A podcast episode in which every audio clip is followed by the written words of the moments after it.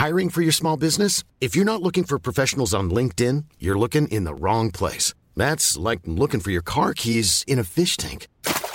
LinkedIn helps you hire professionals you can't find anywhere else, even those who aren't actively searching for a new job but might be open to the perfect role. In a given month, over 70% of LinkedIn users don't even visit other leading job sites. So start looking in the right place. With LinkedIn, you can hire professionals like a professional. Post your free job on linkedin.com slash people today.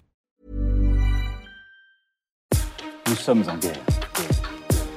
Moi, moi, je, personnellement, je m'étouffe. Accélère Accélère Ils sont aux ordres du pognon Faut laisser la star tranquille.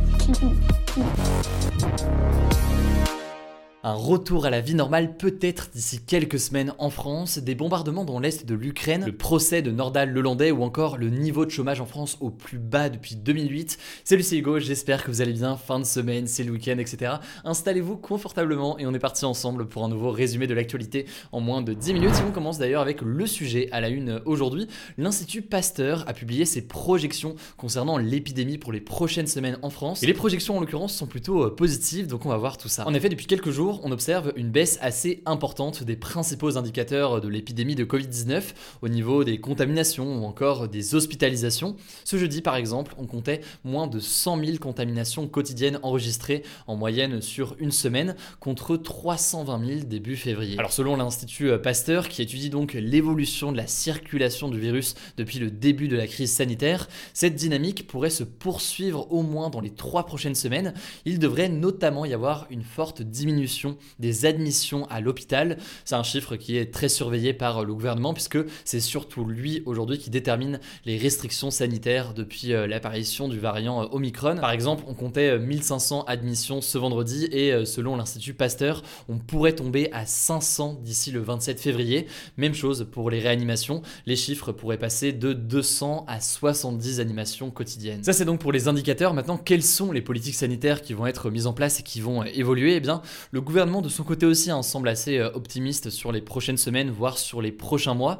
On en parlait en début de semaine, le ministre de la Santé, Olivier Véran, a annoncé la fin du masque obligatoire le 28 février dans les lieux qui aujourd'hui exigent euh, le pass vaccinal. Donc c'est les restaurants, les cinémas, les théâtres ou encore euh, les salles de sport. Mais au-delà de ça, si la situation continue à évoluer positivement, eh bien, il a évoqué une fin du masque en intérieur dans tous les lieux clos, donc même les entreprises, les écoles ou encore les métros ou autres transports. Et ça, en l'occurrence, ce serait vers la mi-mars. Enfin, la question majeure, logiquement, en matière de restrictions aujourd'hui en France, c'est la question du pass vaccinal en tant que tel.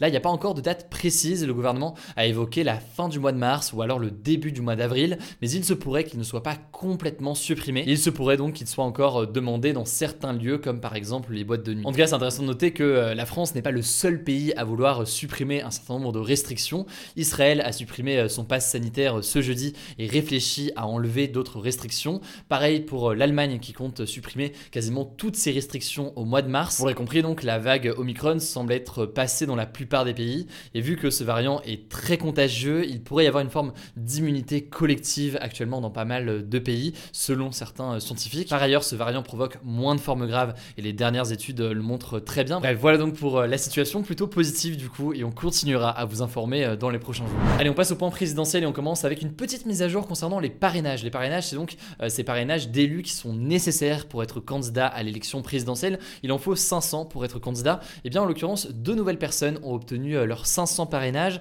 C'est en l'occurrence euh, le candidat communiste Fabien Roussel et Jean Lassalle, le candidat du parti Résistons, dont c'est en l'occurrence la troisième candidature. Les candidats ont encore deux semaines pour récolter leur parrainage. Autrement dit, donc, ils ont jusqu'au vendredi 4 mars. Et au passage, la date du 4 mars, elle est aussi importante peut-être pour vous, puisque c'est la date limite pour s'inscrire sur les listes électorales pour pouvoir voter en France. Alors lorsqu'on a la nationalité française et que l'on s'est fait recenser, on est automatiquement inscrit à l'âge de 18 ans sur les listes électorales de sa commune de naissance. Mais si jamais vous n'êtes pas inscrit ou alors que vous avez déménagé, que vous voulez changer euh, ce lieu pour euh, voter, eh bien euh, vous pouvez le faire, mais il suffit d'aller directement sur le site internet que je vous mets en description ou alors d'aller en mairie. Vous avez le choix entre le faire en ligne ou en mairie. C'est bien expliqué, c'est plutôt clair, donc n'hésitez pas à le faire, c'est important. Je vous mets le petit lien en description. Et enfin, dernière information concernant la présidentielle, vous l'avez peut-être vu hier, on a annoncé notre format d'interview exclusif pour l'élection présidentielle, l'interview face cachée, pour découvrir du coup le premier épisode. Ce sera avec un candidat ce dimanche à 19h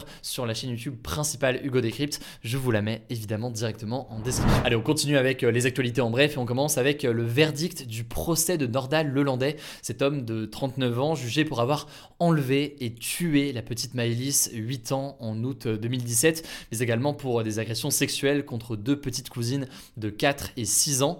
Alors, euh, Nordal Lelandais a été condamné à de la prison à perpétuité avec une peine de sûreté de 22 ans. Ce que ça veut dire concrètement, c'est qu'il restera obligatoirement au moins 22 ans en prison et ce sans aménagement de peine possible. Alors, Nordal Lelandais a pris la parole une dernière fois euh, ce vendredi et a répété des excuses aux familles à qui il a, je cite, fait du mal. Mais de son côté, l'avocat de la famille de Maëlys a déclaré que ses excuses ne valaient rien aux yeux de Pour la deuxième actualité, je voulais faire un point, comme à peu près tous les jours cette semaine, sur la situation très importante et critique en Ukraine. Bon alors, en début de semaine, euh, la situation semblait plutôt s'être apaisée avec le retrait annoncé par euh, la Russie d'une partie de ses troupes qui étaient situées à la frontière entre la Russie et l'Ukraine.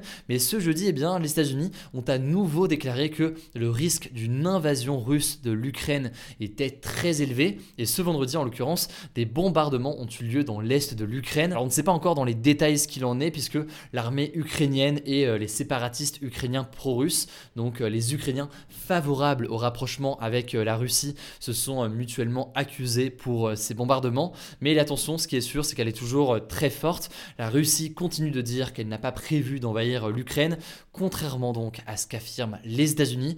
La situation évolue donc toutes les heures et pour vous tenir au courant ce week-end, vu qu'on met en pause ce format des actus du jour ce week-end, eh bien ça se passera directement sur notre compte Instagram. N'hésitez pas à nous suivre sur Instagram. Le nom du compte c'est tout simplement Hugo Décrypte. Enfin pour terminer, euh, dernière actualité en France, c'est un chiffre significatif en économie. Le taux de chômage, donc le nombre de demandeurs d'emploi rapportés à toute la population active, est au plus bas depuis 14 ans. En fait, 7,4% de la population active est au chômage en France selon les chiffres de l'INSEE qui ont été euh, publiés ce vendredi. Ce n'était plus arrivé depuis 2008 euh, avec la crise financière. Alors on peut apporter un certain nombre de nuances à ces chiffres et je vous mets des liens en description euh, si jamais ça vous intéresse, notamment le fait que le taux de chômage des jeunes notamment reste élevé avec un taux de chômage de 15,6%, mais il est en l'occurrence lui aussi en baisse de 3,6 points. Je vais vous donner plus d'infos sur comment est calculé ce taux de chômage. C'est toujours intéressant de voir concrètement les méthodes de calcul et les critiques apportées sur tout ça. Eh bien je vous mets des petits liens directement en description. Allez on termine avec un petit flashback, ça fait plaisir quand même pour commencer le week-end. Retour aujourd'hui, il y a un an, c'était il n'y a pas si longtemps que ça.